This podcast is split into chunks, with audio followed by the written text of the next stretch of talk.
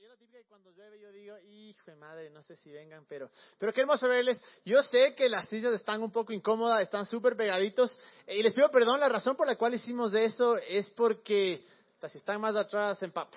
Entonces, pensando en ustedes, obviamente. Y los que están atrás parados, vean, aquí hay asientos chiquiticos, pero, pero peor es nada. Pero bueno, vean, en qué hermoso verles, aún cuando la Tri no logró ganar, pero ahí estamos. Eh, ¿Algún boliviano aquí? ¿Alguien de Bolivia? Para bendecirle, para amarle. Ahí está un boliviano, pegaránle. No mentira, no, ese es ecuatoriano, por eso digo. Eh, hoy vamos a comenzar una nueva serie. Y alguna vez alguien me preguntó por qué hacen series o cómo se les ocurre las series. Entonces, eh, no es que un día decimos, a ver, esta serie ya, sino que en verdad comenzamos a pensar, a pensar, a orar, a preguntarle a Dios, ¿qué es algo que podemos hablar? ¿Qué es algo que, que nosotros tenemos que necesitamos? ¿Qué es algo que tal vez tú quieres que le digamos a las personas? Y claro, el, el de ahora se llama La vida de un asesino. Me fascinan las calaveras. El Greg odia las calaveras. Tocó convencerle con la esposa, con la cruz que hace el diseño. Pero me fascina. Algún día me encantaría tener un tatuaje. No cholo, uno, uno bien puestico. De calavera. Pero la cosa es que... Eh, pensamos en una cosa, pensamos que eh, es muy importante, yo creo que las cosas que están escritas en la Biblia y, las historias de las personas que, que, han sido grabadas acá, no es por coincidencia. Yo creo que siempre hay algo que podemos encontrar o aprender de estas vidas. Y muchas veces lo que sucede es que al ver nuestra vida, nosotros inmediatamente nos descalificamos. Decimos, no, Dios, ¿qué va a hacer conmigo? Dios, ¿cómo puede hacer si es que yo soy esta persona, si yo hago esto, si yo dije esto, si yo no creo esto? Y nos olvidamos en verdad de la gente que está escrito acá, de la gente que ha hecho historia durante tantos años. Y sé que para muchos de nosotros, eh, para Dios todos los pecados son iguales. Pecado es pecado, así sencillo. Claro que cada uno tiene diferentes consecuencias. Es decir, si yo cojo y, mato a alguien, me voy a la cárcel. ¿no es cierto? Y si ponemos tal vez en escala de, de, de, pecado más feo, más malo, más grande, yo creo que la mayoría de nosotros pondríamos número uno el asesinato, ¿no es cierto? El quitarle la vida a alguien más. Y es la razón por la cual nosotros decidimos eh, hacer esto, porque pensamos que tal vez el peor pecado, que peor pecado, peor acción que esta eh, no existe. Pero dijimos, bueno, vamos a, vamos a hablar de tres personas que fueron asesinos en la Biblia. Tres personas que mataron. Y no mataron por buenas gentes, no mataron por error, mataron a propósito, o sea, eran malos en verdad. Y sin embargo, eso no detuvo para que Dios pueda hacer algo espectacular con ellos. Y yo creo una cosa, yo creo con mi corazón que de todos podemos aprender algo, de absolutamente todas las personas. Y es por eso que tenemos que tener un corazón súper abierto. Lo chistoso es que a veces, cuando conocemos a alguien y vemos que tal vez está en su peor momento, enseguida como que decimos, no, tú no tienes nada absolutamente, absolutamente que enseñarme. Y no sabemos el impacto que, que pueden tener o el cambio que pueden tener pero cuando vemos que esas personas que estaban acá abajo, tal vez que eran asesinos o tal vez tenían una vida, un desastre, y de repente comenzamos a ver las cosas grandes, y es como que todos decimos, wow, qué buena historia, eh, estaba acá abajo, era una desgracia y ahora es, es del hijo de madre, es una bestia. Y es como que sentimos esa atracción y decimos, qué buena historia. Pero muchas veces cuando están acá abajo las personas, ¿qué hacemos? Les, eh, les eh, descalificamos, decimos, no, tú qué, qué vas a alcanzar. Y es justo que lo que quiero hablar ahora. Quiero, quiero ver un poco, hoy día vamos a hablar de, de, Pablo. Eh, Saulo, como se lo conocía al, comienzo, pero es interesante eh, la vida de Pablo por una razón, porque yo creo que él jamás se imaginó el impacto que iba a tener. Yo creo que cuando él escribía la, la, las cartas, porque en verdad Pablo es el que, el que escribió la mayoría del Nuevo Testamento, cuando el man escribió esas cartas, que bueno, inicialmente eran cartas, no, no la gente cogió y, le puso en, la Biblia, pero yo creo que el man jamás imaginó, bueno, voy a escribir esta carta a la iglesia de Corintios y va a tener un impacto mundial. O sea, yo creo que jamás imaginó que eh, dos mil años después íbamos a estar aquí en Quito, Ecuador, hablando de lo que el man escribió. Y es por eso que quiero hablar, porque es impresionante cuando comenzamos a ver la vida de los asesinos. Y, y, y, en realidad, aun cuando la Biblia, primero comencemos, quiero contarles un poquito de, de, de, Pablo, porque esta historia es de una de las historias donde podemos ver mayor redención, es decir, mayor la gracia de Dios. Y hay una razón por la cual a Pablo le conocen como el apóstol de la gracia. Yo creo que si alguien experimentó la gracia en su vida, es de Él. Y esta es una historia en la que podemos ver en verdad el resultado de, lo que Jesús puede hacer con nosotros. Es una historia que empezó pésimo, pésimo, pésimo, pésimo, pero terminó también, y al decir empezó pésimo, me, estoy poniendo como de juez, ¿no? Como diciendo sus acciones, lo que el man hacía era una desgracia. Y ver lo que él alcanzó es espectacular. Como les decía, Pablo era conocido como el, como el apóstol de la gracia, pero tenía un lado súper oscuro, súper, súper oscuro. El man nació en Tarso y su nombre en verdad era Saulo, por eso le decían Saulo de Tarso. Y el man creció en una familia de eh, líderes judíos, de fariseos. Entonces, yo imagino desde pequeño al man le comenzaron a adoctrinar y le comenzaron, y eran fariseos súper extremos, ¿no? Súper extremistas. Y le comenzaron a, adoctrinar en la, en, la, ley, en lo que tienes que hacer, en lo que no tienes que hacer. Y de cierta manera comenzaron incluso a, meterle ciertas ideas raras.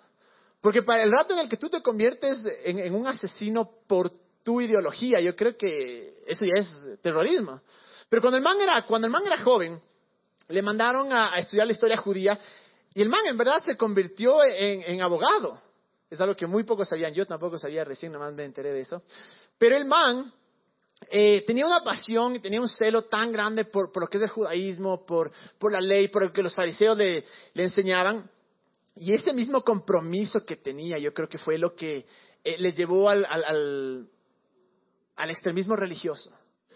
Yo creo que es, e, esa, esa manera de pensar que él tenía, que decía yo estoy en lo correcto y todo el mundo está equivocado, eh, le llevaron a, hacer lo que, lo que se convirtió, porque en realidad eh, él era tan pegado a sus creencias, él, era, eh, pudiera, hubiera dado la vida a través de sus creencias, que aun cuando la Biblia nunca relata que él personalmente con sus manos mató a alguien, aun cuando yo creo que sí lo hizo, pero sí dice una cosa, la primera vez que escuchamos de Pablo es cuando Esteban, que era otra persona que había escuchado a Jesús, comenzó a hablar a las personas de Jesús.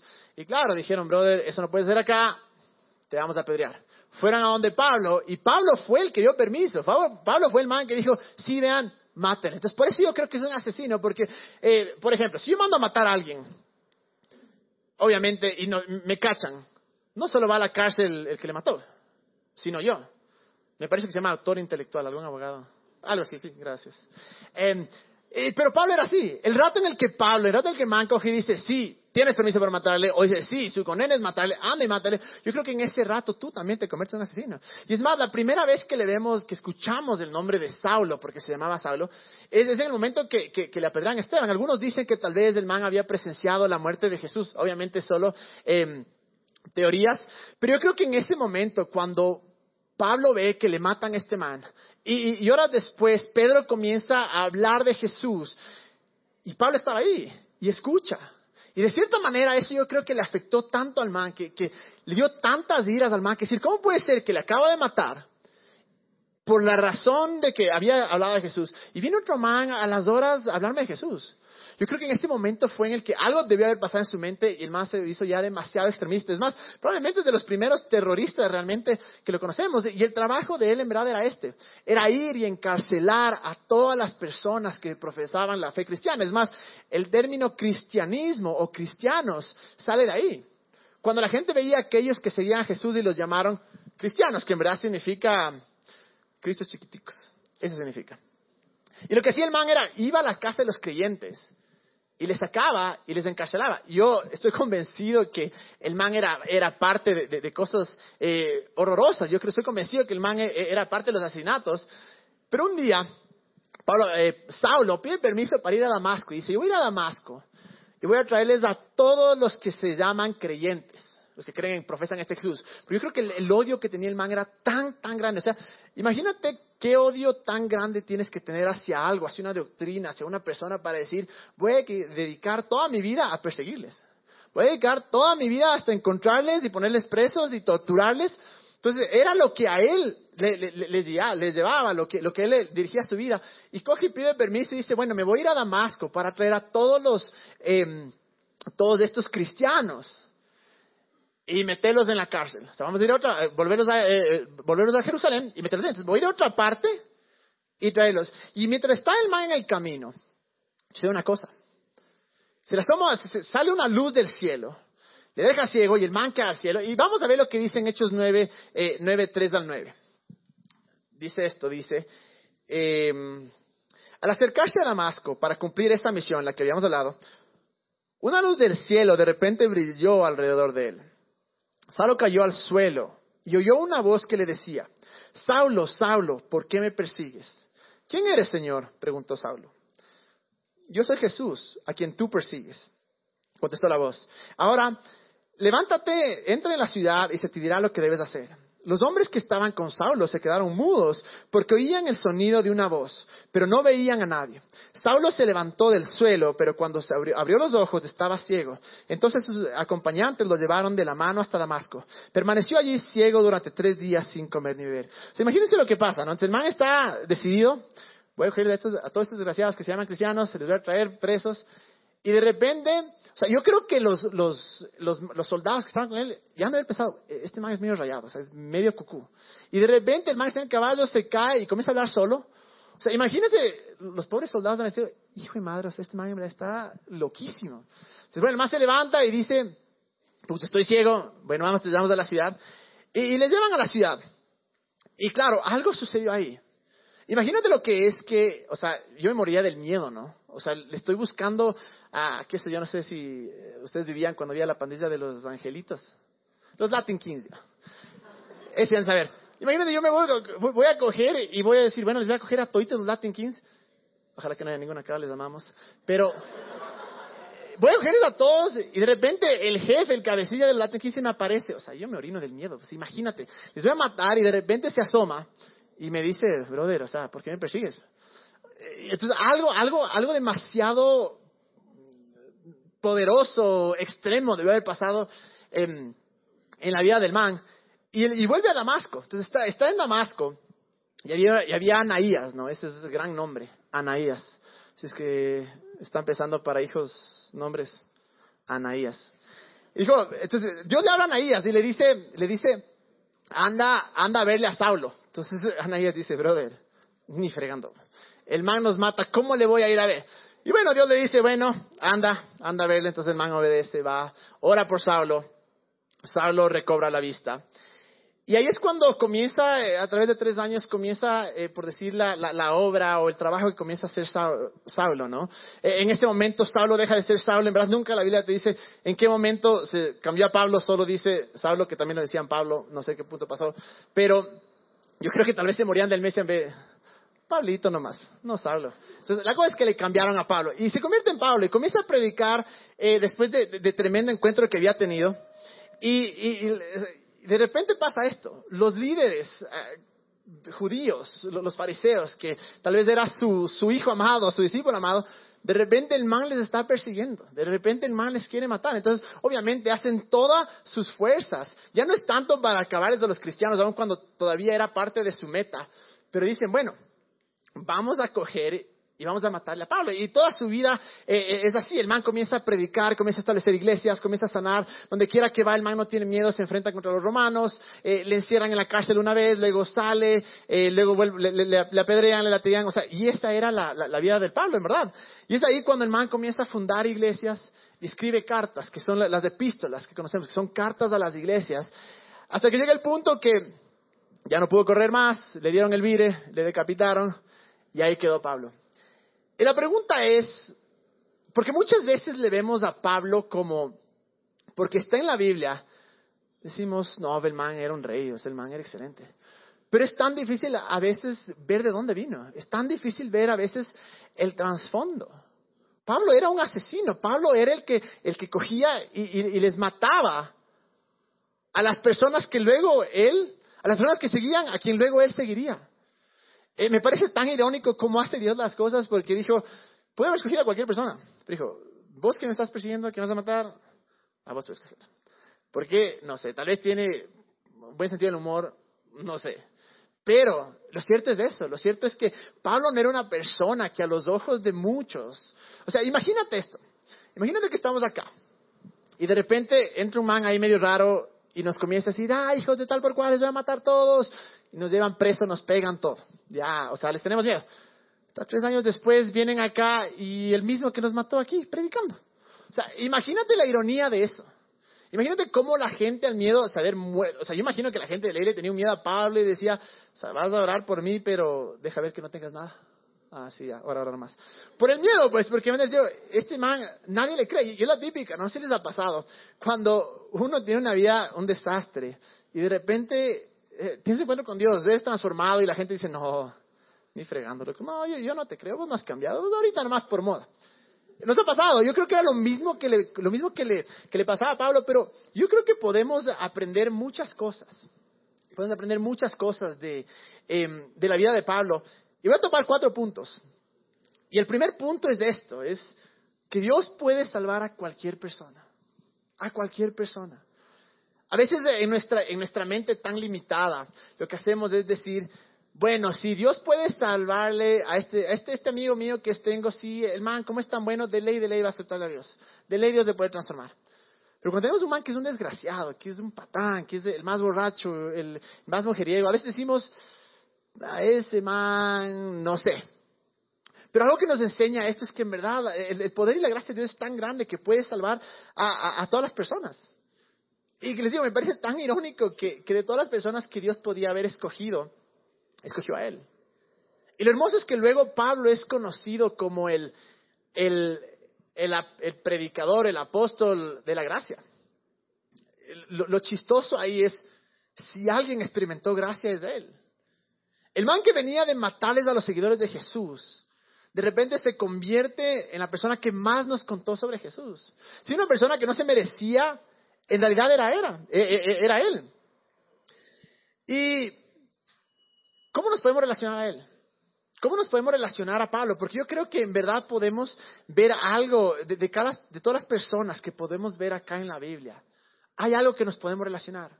Y estoy de acuerdo que Tal vez decimos, pero no es lo mismo, no hemos matado a nadie. No, pero no nos merecemos nada. No nos merecemos absolutamente nada. Y aun cuando no nos merecemos nada, es igual cuando la gracia de Dios fue tan grande. Y nos salvó. Miren lo que dice en Romanos 5.8. Pero Dios demuestra su amor por nosotros en esto, en cuando todavía éramos pecadores, Cristo murió por nosotros.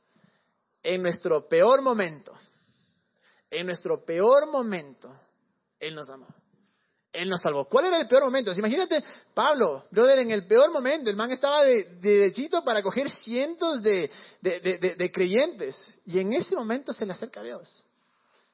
¿Y qué podemos sacar de esto? Aún en mi peor momento. Digo esto por una razón, porque muchas veces pensamos que, claro, eh, sí, Dios alguna vez me salvó, me rescató, me limpió, perfecto. Y estuve bien por un año, por dos años, por tres meses. Y ahora ya no estoy tan bien, ya no estoy tan cerca, ya, ya, estoy, ya, ya, no actúo de la manera que actuaba antes. E inconscientemente comenzamos a decir, pero antes era diferente. Espera, espera, que, que no estoy listo todavía. Y, y, muchas veces esa frase, no estoy listo todavía, es, de cierta manera me tengo que limpiar, de cierta manera tengo que actuar bien y merecerme algo. Como que si nos hubiéramos merecido algo en el comienzo. Nunca nos merecimos. Y me fascina ver esto, que Dios puede salvar a cualquier persona. Pablo, si hay alguien que debía haber escrito de la gracia, es Pablo. Es más, miren lo que Pablo dice. Pablo dice eh, en Romanos, dice, no hay condenación para aquellos que están en Jesús.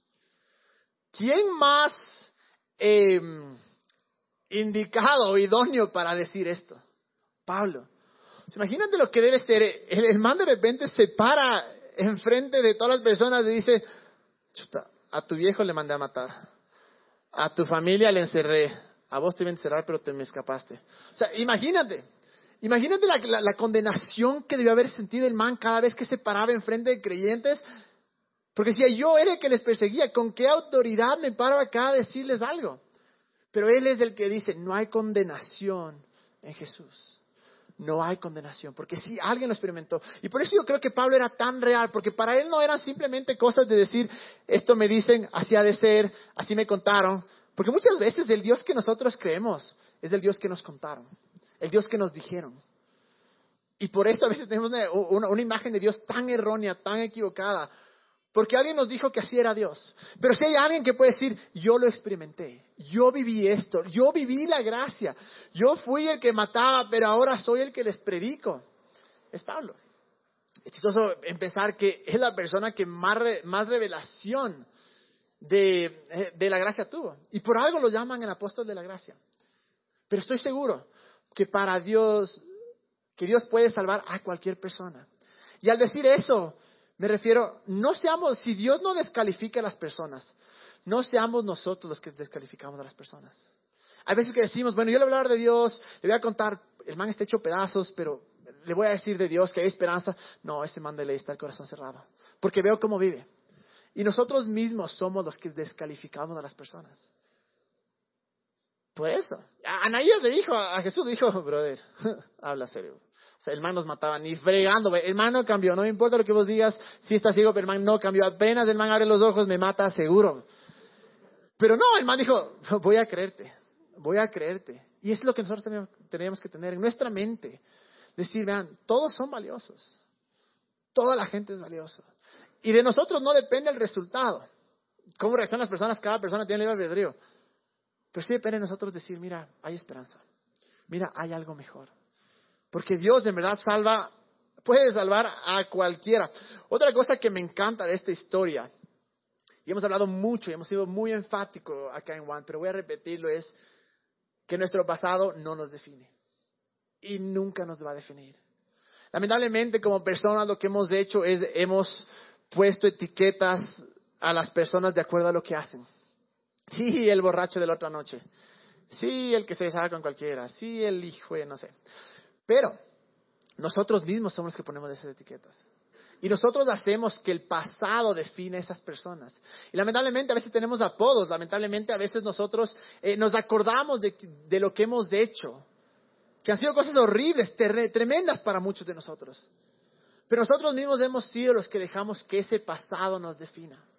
Si el pasado nos definiera, Pablo jamás hubiera sido quien era. Jamás hubiera alcanzado lo que, lo, que alcanzó y jamás hubiera tenido el impacto, pero en algún punto de su vida, él tuvo que haberse sido honesto consigo mismo y tal vez eh, eh, sacar los cueros al sol a Dios, decirle, a ver, yo fui una desgracia, ¿cómo me vas a usar? ¿Cómo que me puedes usar? Y este, no es que él de repente dijo, ah, no, no fui tan malo, la verdad. Solo maté a cinco, a seis. Habían otros que eran peor. No. El man de ley estaba consciente de lo que le había pasado. El man de ley sabía lo que, lo que implicaba y iba a implicar por muchos años a la gente que él entrenó, a la gente que, que, le metió este, esta cizaña, este deseo de, de matar a los creyentes. Pero debió haber habido algún punto en su vida cuando dijo, el pasado no puede definirme. Eso quedó atrás eso ya quedó atrás. Eso no es quien yo soy. Eso no me define. Voy a dejar el pasado atrás. Es más, lo que dice en Filipenses 3:13, eh, miren, miren allá, dice, no amados hermanos, no lo he logrado, pero me concentro únicamente en esto. Olvido el pasado y fijo la mirada en lo que tengo por delante y así. Olvido el pasado. Olvido el pasado y pongo mi mirada hacia adelante. Olvido el pasado. Y es algo que nosotros tenemos que hacer, día a día, olvidar el pasado. Olvidar lo que pasó hace cinco minutos. Lo que hiciste hace 20 minutos antes de llegar acá, no sé, ni me importa la verdad. Pero ya pasó, quedó en el pasado. No dejes que esas cosas eh, te definen. Era obvio, era obvio que Pablo tenía un, pasado oscuro. Era, era, era obvio que el pasado de él era una desgracia. Pero eso, cuando nosotros le limitamos a Dios por eso, por más que Él quiera hacer algo, simplemente no va a poder, porque es un caballero. Y sé, que nuestras acciones siempre van a tener consecuencias. O sea, la consecuencia de Pablo era esa. O sea, probablemente cuando el man iba a predicar le tenían miedo, le huían, no le creían. Siempre todas nuestras acciones van a tener consecuencias. De acuerdo. Por eso les digo, vean, no seamos tontos, no pequemos, no hagamos estupideces. De acuerdo. Pero si ya lo hicimos, hay que dejar el pasado atrás. Quedó atrás. No lo voy a hacer otra vez. Voy a tratar de no hacerlo. Pero no puedo dejar que eso eh, nos defina. Cuando comenzamos a ver el pasado como una oportunidad para crecer, si hiciste esto por esto, por esto, bueno, puedo aprender de eso. Ya no tengo que ser así. Ya no tengo que, vivir, de vivir de esta manera. Incluso, algo que me fascina de, de cuando leo las historias de las personas es que Dios usa ese mismo pasado hay veces que yo conozco mucha gente que ha sido uno de mis mejores amigos. El man estuvo en la cárcel, el man eh, eh, le, fascinaba la mafufa, le encantaba, pasaba voladote. O sea, el man, en verdad, a los seis años ya era medio delincuente. Eh, eh, es un gringo que vos le ves, bueno, ahora ya es más decente, pero cuando le veías salías corriendo porque me tenía pinta de, piso.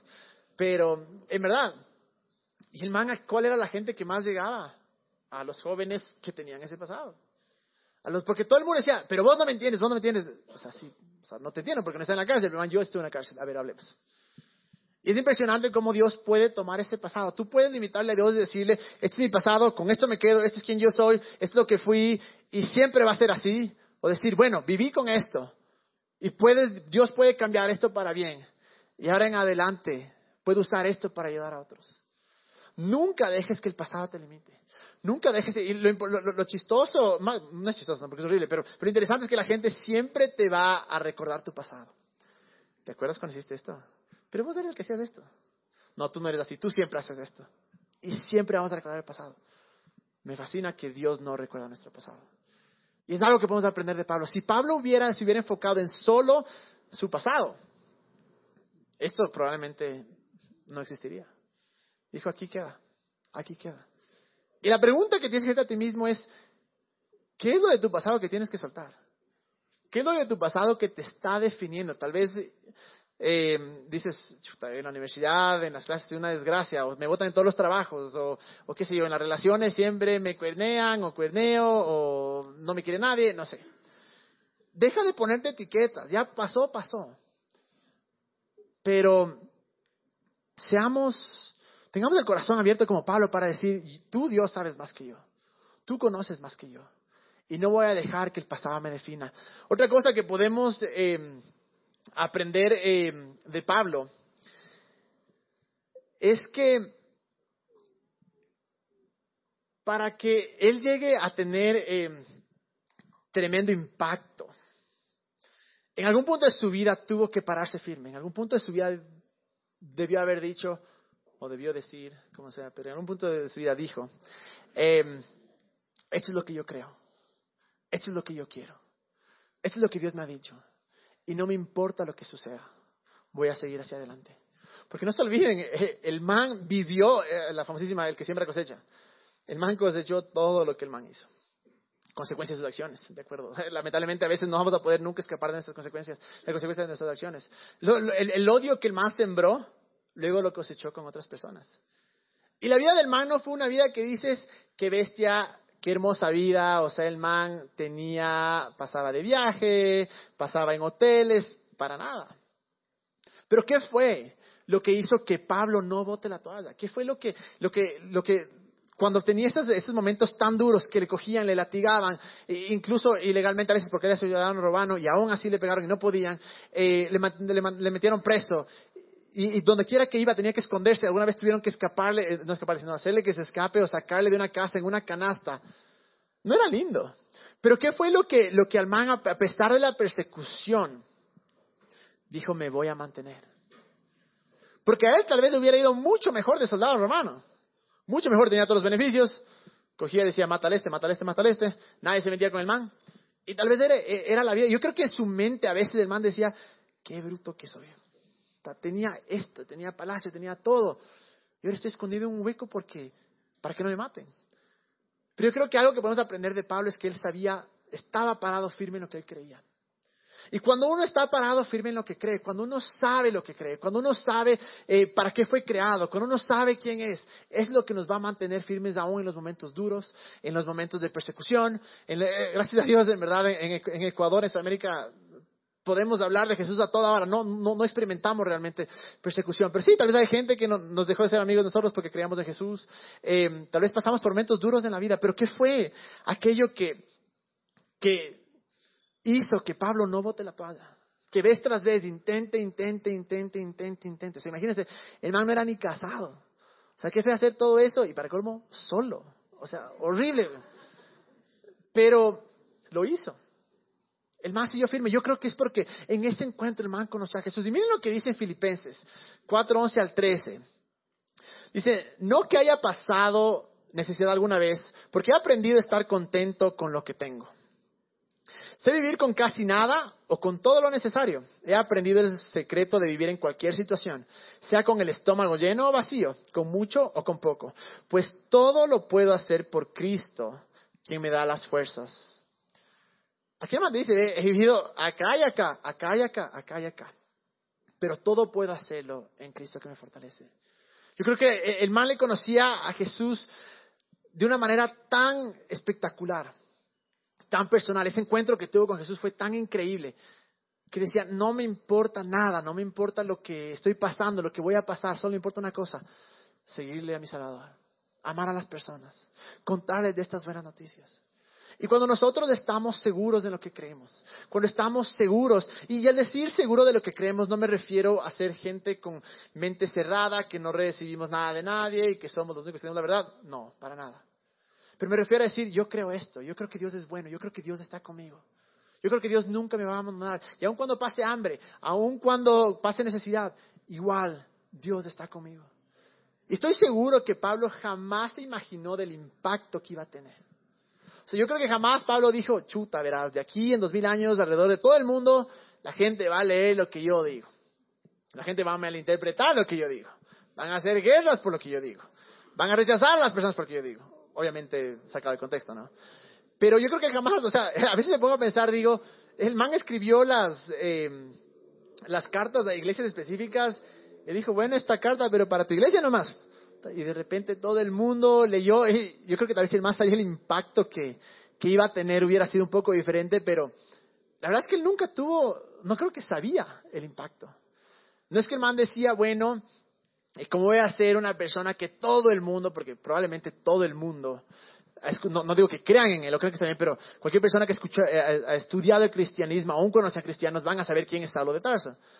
Pero yo creo que jamás, esa jamás era su, su mentalidad. Él decía, con lo que tengo aquí adelante mío, con lo que tengo en mis manos, voy a seguir adelante. Voy a pararme firme. Pero la pregunta es esta, porque nosotros podemos decir, bueno, tengo todo aquí adelante mío, pero es difícil, es difícil pararme firme. Es difícil eh, seguir adelante a, través de los, a pesar de los problemas. Es difícil seguir adelante aún cuando la gente tal vez nos rechaza o, cuando la gente se me burla o, es difícil seguir adelante cuando hay algo que yo creo y no está funcionando. Hubo una, lo que, yo creo con todo mi corazón, lo, clave, ¿qué fue lo que hizo que Pablo em, haya podido mantenerse firme es algo que todos necesitamos. Y es un encuentro con Jesús. Es encontrar su gracia como nunca antes. Muchas personas tuvieron encuentros con Jesús cuando Él estaba en la tierra. Lo veían caminar, le preguntaban cosas. Pero no todos fueron tan impactados. Hay una razón por la cual Pablo fue tan impactado.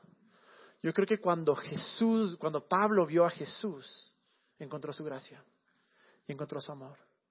Tal vez personas tenían un, em, una percepción de, cómo tenía que ser el Mesías, de cómo tenía que ser el Hijo de Dios, y le ponían una caja y decían, este man tiene que ser así, así, así, así, así, y, jamás va a estar con los pecadores y, va a ser el tipo más inteligente.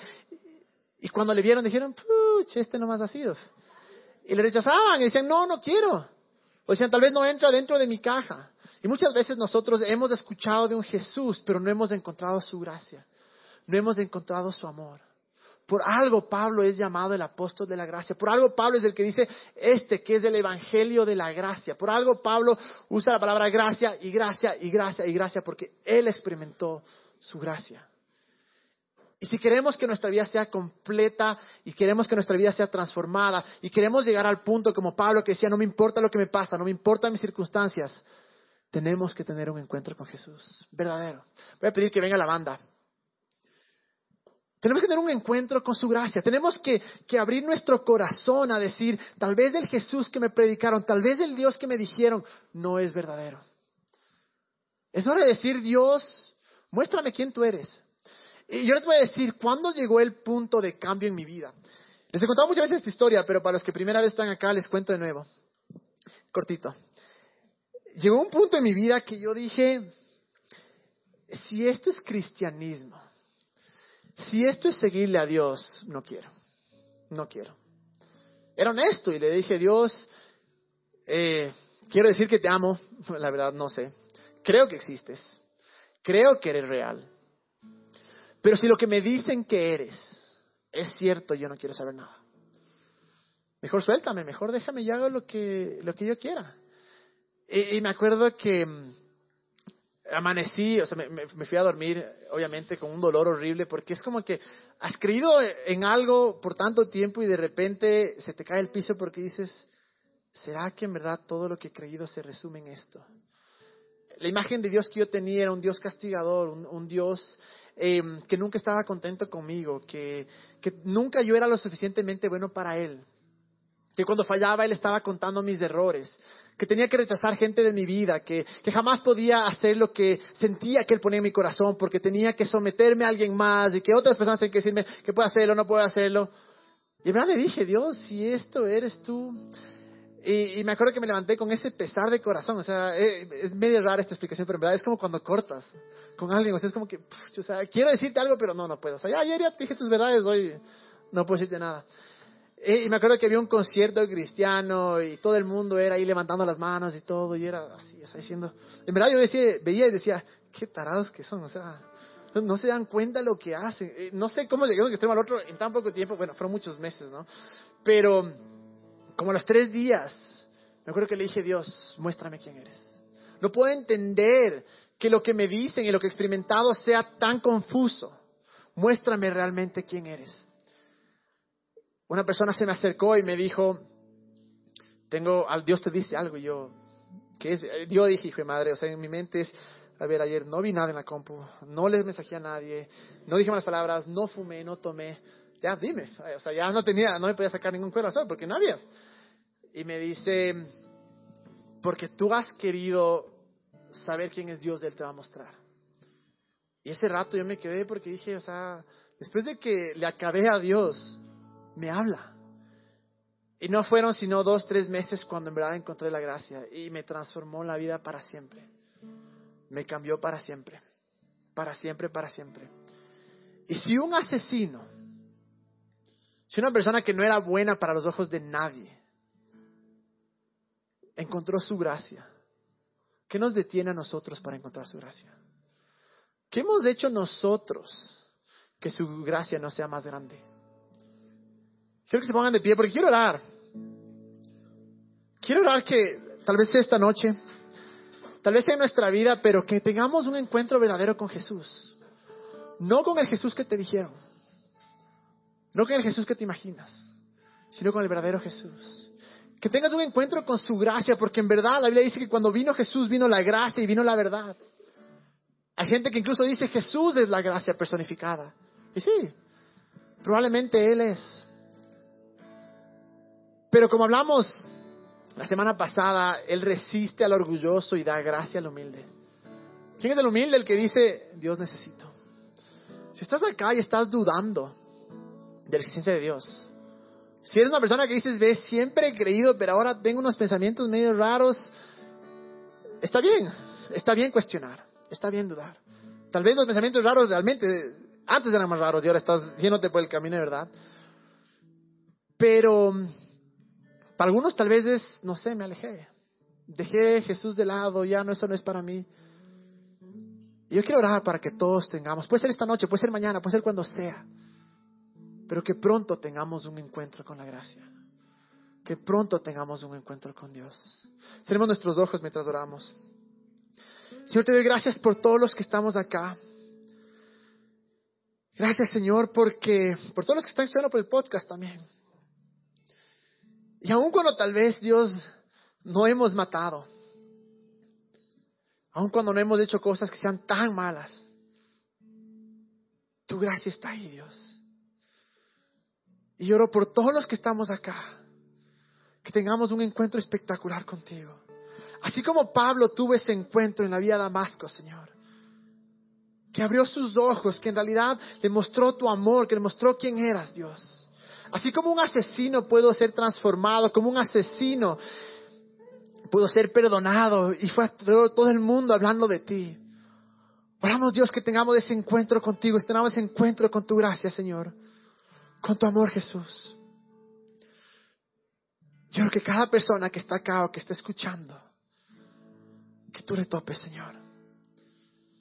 Que sea hoy, que sea mañana, que sea en esta semana, que sea en tu tiempo, Dios. Pero yo oro, pon ese deseo en nosotros por ese encuentro sobrenatural, por ese encuentro con tu gracia, Señor. Ayúdanos a verte como eres. Ayúdanos a verte tal y como eres, Dios. Ayúdanos a verte como Pablo te vio. Que no creamos en ti porque alguien nos dijo, porque alguien nos contó, pero que creamos en ti porque en verdad tuvimos un encuentro. Y para aquellos que están acá, que dicen, sabes que lo mío no es tanto lo de Dios, no creo en ese Jesús. Dios, tu gracia es más grande. Lloro, tópalos. Lloro, transfórmalos. Muéstrales quién eres tú, Señor. En el nombre de Jesús. Mientras adoramos, hagamos una cosa, vean. Adoremos con el corazón. Adoremos siendo reales. Para algunos tal vez es levantar las manos, para otros tal vez es estar así, no sé. A mí me fascina hablar, levantar las manos y cerrar los ojos porque es como digo, Dios, me rindo y, y cierro los ojos, no, no, no veo nada, no veo nada más. Pero que este momento de la oración sea el momento que decimos, Dios, quiero un encuentro. Dios, necesito un encuentro contigo.